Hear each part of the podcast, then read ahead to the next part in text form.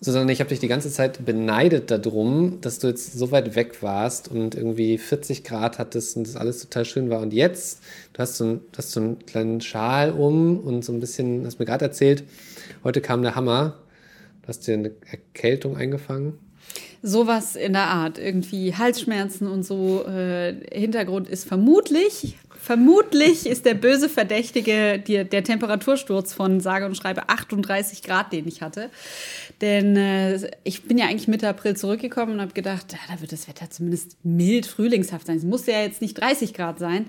Aber es hatte tatsächlich gerade noch mal diesen äh, Wintereinbruch. Es waren zwei Grad hier und ich kam aus 40 Grad quasi aus der indischen Wüste. Aus Indien, das muss man dazu sagen. Du kamst genau. aus Indien. Ähm, wahrscheinlich viel erlebt? Richtig viel erlebt. Mhm. Jetzt ist deshalb dann der richtige Zeitpunkt, mal in Ruhe drüber zu sprechen. Denn, das kann ich verraten, Susanne hat mir bisher noch nichts von ihrem Urlaub erzählt, außer ein paar Bilder geschickt. Von daher bin ich jetzt sehr gespannt. Praktisch faktisch. Der Wissenspodcast der Rheinischen Post. Eine neue Woche und damit eine neue Folge. Praktisch faktisch Podcast. Ähm, hallo Susanne. Hallo Henning. Ein bisschen braun bist du immer noch. Ich hoffe doch. Ja. ich habe hart daran gearbeitet, verdammt. Du warst in Indien. Ich war in Indien, ja, in diesem riesigen, riesigen Indien. Wo denn? Also, äh, weil es ist, ich, äh, das ist schon groß, das Land, ne? Es ist wirklich sehr, sehr groß. Also ich musste dann irgendwann mal nachgucken. Ich bin relativ viel geflogen, wie lang denn eigentlich der längste Flug ist. Das sind tatsächlich dreieinhalb Stunden von Ach, Norden in den Süden. Und äh, genau dahin bin ich auch gefahren nach Südindien. Nach Südindien. Wie erstmal, wie bist du darauf gekommen? Du, ich, mein Herz schlägt ja für Asien, eigentlich für Südostasien, aber zu dem Zeitpunkt ist da schon der Monsun unterwegs und obwohl ich Monsun eigentlich eine schöne äh, Zeit finde, man ist halt doch meistens nass und ähm, dann war so die Überlegung, was geht dann? Und irgendwie habe ich schon immer gedacht, mal ein Hausboot in Indien zu mieten. Ähm, ich kannte so Fotos davon und die sahen so toll aus. Das könnte es mal sein und jetzt haben wir es dann einfach gemacht. Und es war schön, offenbar. Ja, auf jeden Fall. Also das Verrückte an diesem Land ist ja, dass es so ähm, irre viel Kultur hat. Also du gehst zwei Meter und irgendwie an jeder Ecke ist ein Tempel, eine Kirche, eine Moschee, aber eben auch ähm, alle fünf Minuten irgendwelche hinduistischen Ruinen oder Überbleibsel, die oftmals wahnsinnig gut erhalten sind. Und deswegen kann man eigentlich von früh bis spät wahnsinnig werden mit Sightseeing. Ähm, aber man kann eben auch sich sehr schön an den Strand legen. Ist eben sehr vielseitig. Was, wir versuchen mal so ein bisschen äh, Reisereport zu machen und gleichzeitig ein paar Tipps zu geben. Ähm, wie fremd ist denn Indien? Also ich hab, kann von mir behaupten, ich war bisher nur in den USA und ansonsten habe ich den Kontinent noch nicht wirklich verlassen. Deshalb ist das wahrscheinlich für mich wäre es äh, vergleichsweise fremd, aber du so ein bisschen als, warst ja schon ein bisschen häufiger da in der Gegend, zumindest, also vom Kontinent unterwegs. Wie, wie fremd ist das im Gegensatz zu Europa? Oder bunt oder also ich meine das jetzt total positiv. Ja, naja, also man muss schon sagen, wenn man noch nicht viel in Asien unterwegs war oder selbst wenn viele Leute, die dort ankommen, und so ging es mir auch, ähm, und in die Großstadt reinkommen, zum Beispiel eben nach Mumbai, die kriegen erstmal einen Kulturschock.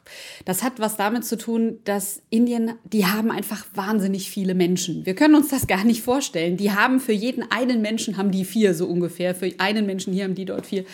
Äh, so, so fühlt sich das an. Und äh, das bedeutet einfach ähm, für uns eine Menschenmasse, die über die Straße geht, das ist bei denen irgendwie mal drei zu rechnen. Und man fühlt sich davon sehr ähm, überfordert, weil es überall wuselt. Das ist ein permanentes Wimmelbild. Und durch dieses Wimmelbild laufen nicht nur sehr viele Inder, sondern auch sehr viele Kühe, denn die sind ja heilig und deswegen. Äh, das ist echt so. Das ist kein, nicht so ein Mythos, sondern das ist wirklich so. Das ist tatsächlich kein Mythos. Das geht zurück auf die Mythologie, ähm, dass die Erde im Magen einer Kuh getragen wird. Ja. Und äh, deswegen sind Kühe eben heilig und äh, es ist tatsächlich genau so, die latschen da, wo sie gehen und stehen. Und die sind es auch gewohnt, durch den Verkehr durchzumarschieren, weil die wissen, du merkst einfach, die wissen, man tut ihnen nichts. Mhm. Die sind also ähm, da total zutraulich und, und laufen dich aber auch um, weil sie wissen, sie haben hier Hoheitsgebiet. Ähm, ja, und dann fährt da halt wirklich, dann steht am Straßenrand steht ein Porsche und gleichzeitig hast du daneben so eine Mini-Fahrradrikscha, auf die kreuz und quer 20 mhm. alte Gasflaschen geladen sind. Und so ähm, ist es eben so, ist es vor allen Dingen einfach wahnsinnig voll und mhm. viel und viele Gerüche in der Luft, von Abgasen bis Gewürzen und für uns, wenn man dann hier aus dem Flugzeug wieder steigt, äh, ich bin in, in München, hatte ich einen Zwischenstopp, dann kommt einem plötzlich alles so clean vor. Und deswegen ähm, erlebt man eben so eine Form von Mini-Kulturschock, weil man einfach die Menge von Eindrücken nicht gewöhnt ist. Nun würde ich ja behaupten, Großstadtdschungel findet man irgendwie auch hier natürlich dann nicht ganz so extrem, aber warum fährt man denn dann dahin?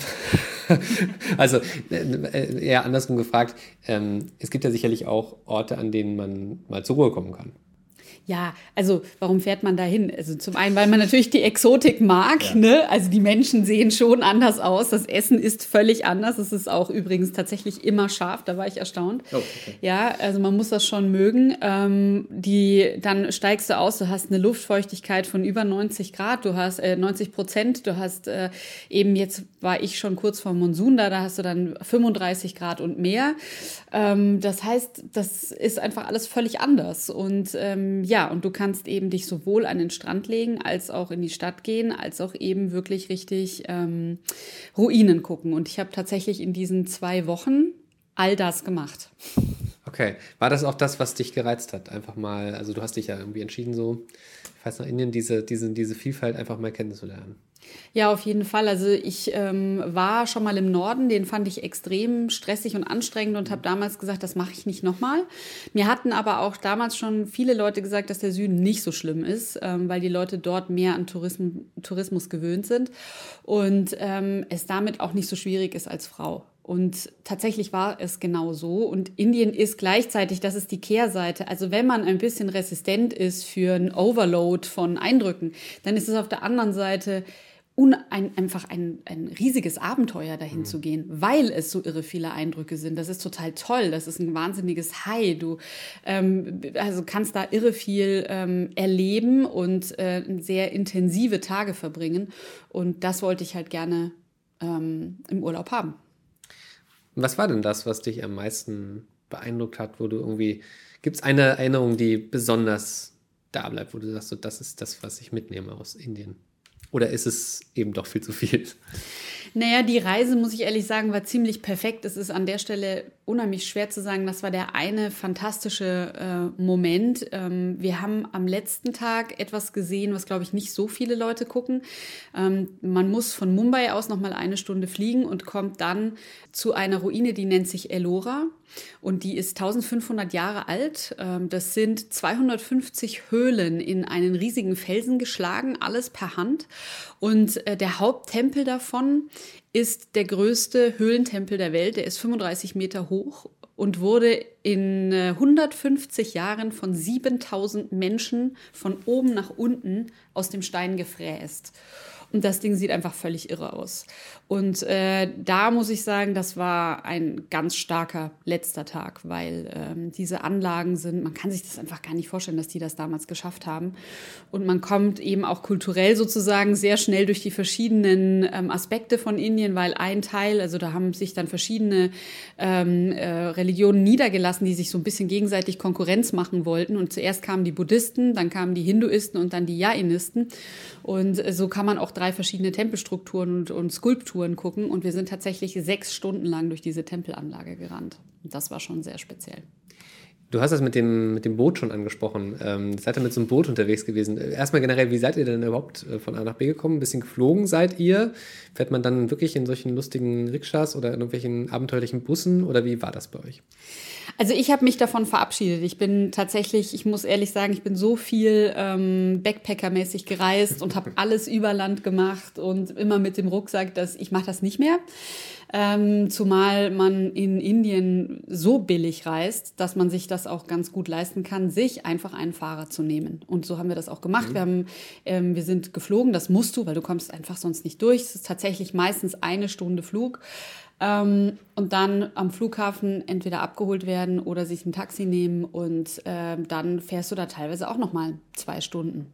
Und äh, da gibt es einen Kaff, das nennt sich Alapusa. Das ist dann eben in der Nähe von Kochi, da ist der Flughafen. Da musst du eben zwei Stunden nach Alapusa fahren. Und dann liegen da ähm, diese ganzen Hausboote an den sogenannten Backwaters von Kerala. Und das ist eine große Fluss- und Seenlandschaft. Ähm, es gibt 1700 Hausboote inzwischen und die sehen alle so ein bisschen aus wie ähm, aus Herr der Ringe So, das sind alles so wie so Hobbit-Schiffe. Aus Bast gemacht, sehen super schön aus, sehen ganz romantisch aus und haben eine unterschiedliche Größe. Also man kann das mit einer Gruppe machen. Wir haben es jetzt zu zweit gemacht. Und äh, das war schon wirklich was ganz, ganz Besonderes. Und dann fährt man da durch oder ist man auf dem Boot einfach drauf oder wie ist das genau? Genau, du hockst dich dann auf dein Boot. Wir hatten jetzt ein sehr schönes mit so einem Ausguck und dann fährt der in einem langsamen Tempo durch diese Backwaters und du guckst einfach die ganze Zeit, was am Ufer passiert. Und das Ding ist, das ist so zurückgeblieben, möchte ich eigentlich fast sagen, da. Das ist für die Leute dort natürlich sehr anstrengend, aber als Besucher ist es ganz toll, weil du natürlich ein Indien siehst, das es heute fast nicht mehr gibt. Die haben dort kaum Autos, weil das eben so eine Insellandschaft ist, mehr oder minder. Ähm, die waschen ihre Klamotten im Fluss. Die Kinder hatten jetzt äh, Sommerferien, dann sprangen die morgens schon immer ins Wasser und haben da geplanscht. Die Männer gehen raus und fischen, springen rein, holen da irgendwelche Garnelen raus, die du dir dann abends vom Koch in der Pfanne brutzeln lassen kannst. Ähm, ja, dann sind da eben hinduistische Tempel, aus denen kommen Gesänge raus. Ähm, permanent chilpt's und tweetets, weil da irre viele Vögel unterwegs sind. Also es ist regelrecht paradiesisch. Und damit du dir einen kleinen Eindruck davon machen kannst, habe ich dir übrigens was mitgebracht.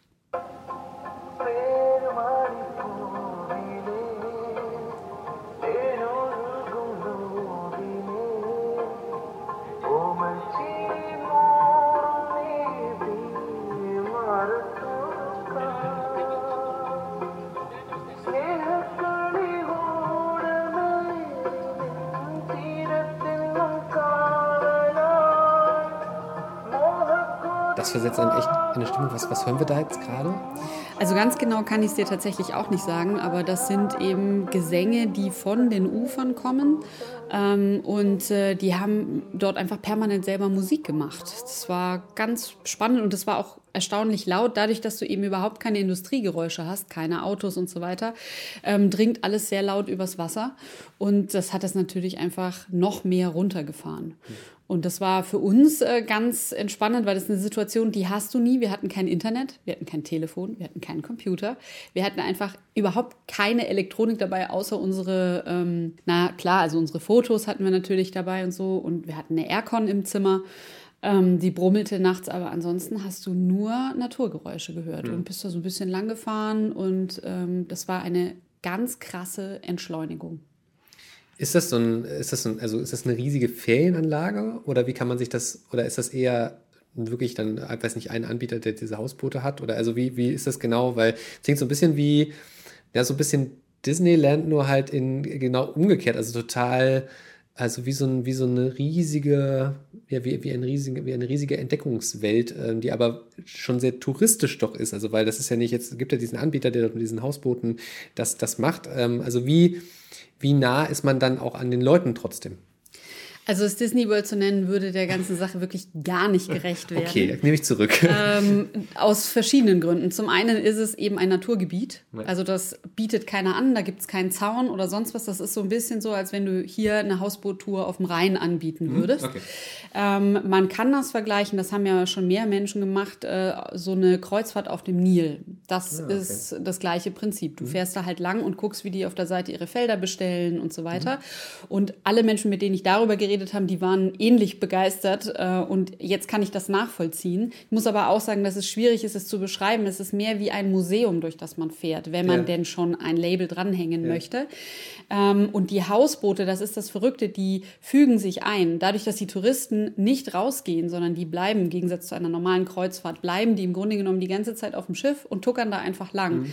Deswegen greift man auch nicht ein in das Leben von diesen Leuten. Die wissen natürlich, dass man da sitzt und die gucken auch und so. Und das ist manchmal ein bisschen schwierig, weil dann natürlich diese Diskrepanz aufgemacht wird. Ne, da sitzt, siehst du ja auch oft ein armer Inder jetzt am Ufer und guckt und hat vielleicht keinen Job und äh, daneben steht ein kleines Wellblechhüttlein und du sitzt da jetzt auf deinem großen Boot mit Kapitän und Koch und wirst da durch die Gegend geschippert. Mhm.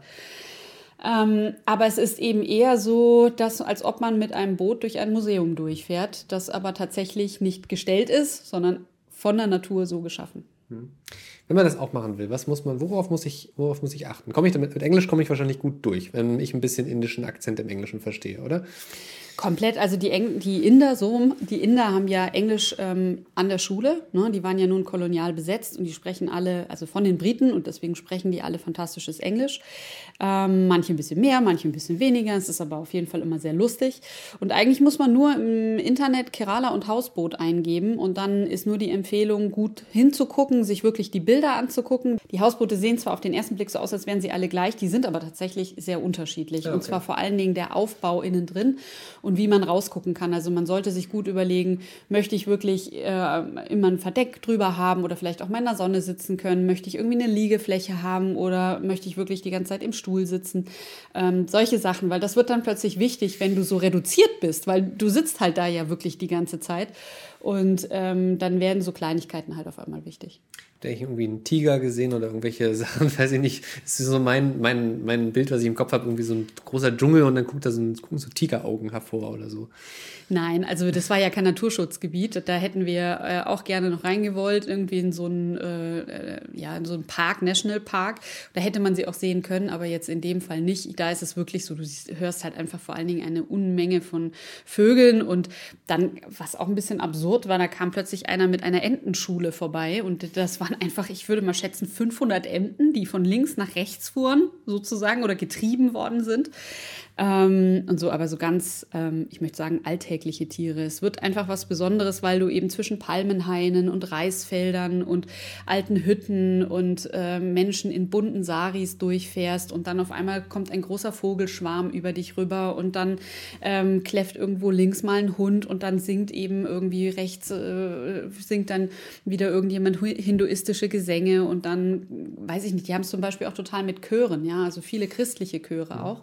Äh, und dann kommt auf einmal so ein Chorgesang um die Ecke und ähm, diese Eindrücke, die sind es eigentlich. Ich muss aber auch sagen, dass die zum Beispiel gerade ganz heftig von einer Flut ge getroffen worden sind im letzten Jahr. Da sind irgendwie von sieben Dämmen vier gebrochen und das war irgendwie das, die größte Menge, die sie bislang hatten.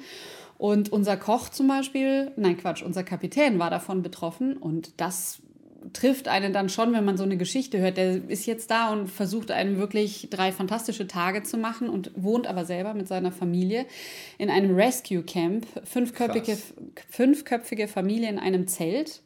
Ähm, und sie haben halt von der Regierung so ein paar hundert Euro umgerechnet einfach bekommen, bräuchten aber ungefähr 15.000 Euro, um sich ein neues Haus zu kaufen und ähm, weiß im Moment nicht, wie er es machen soll. Und hat uns Fotos gezeigt auch, wo du siehst, er steht bis zu den Schultern noch im Wasser in seinem Haus, weil er versucht irgendwie noch irgendwelche Sachen rauszuretten.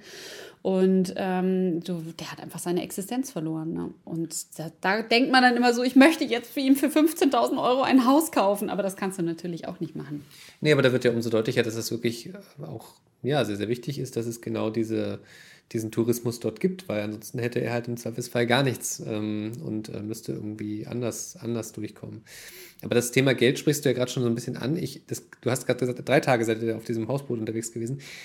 Also ich stelle mir das unfassbar teuer vor nach europäischen Verhältnissen, aber das offenbar, also es ist jetzt nicht, du hast jetzt, also du ja, hast irgendwie doch auch neue Sachen an und so. Es ist jetzt nicht so, als würdest du irgendwie jetzt verarmt wiederkommen.